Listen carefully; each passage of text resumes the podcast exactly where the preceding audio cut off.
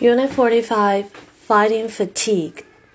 Fatigue is a condition in which people feel very tired and weary. Most people have experienced fatigue at one time or another due to lack of sleep or an illness. Some examples of fatigue causing conditions are the following stress, hormone imbalance, depression, heart, lung, and blood disease, and cancer. Lack of exercise and poor physical condition can cause fatigue as well. Many jobs are computer based now. People spend more time typing and clicking before a screen.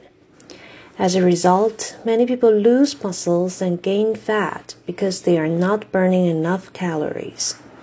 Sometimes people can suffer from fatigue with no obvious cause so the most important thing is to get lots of sleep to recharge your body. Next time when your parents try to wake you up on the weekend, you can tell them you need the rest to prevent fatigue. Aside from getting enough rest, it is also important to follow a balanced diet. A proper diet is one of the easiest ways to avoid fatigue since our bodies need fuel to carry out important daily functions such as digestion, blood circulation, and waste removal. Another way to prevent fatigue is to exercise regularly.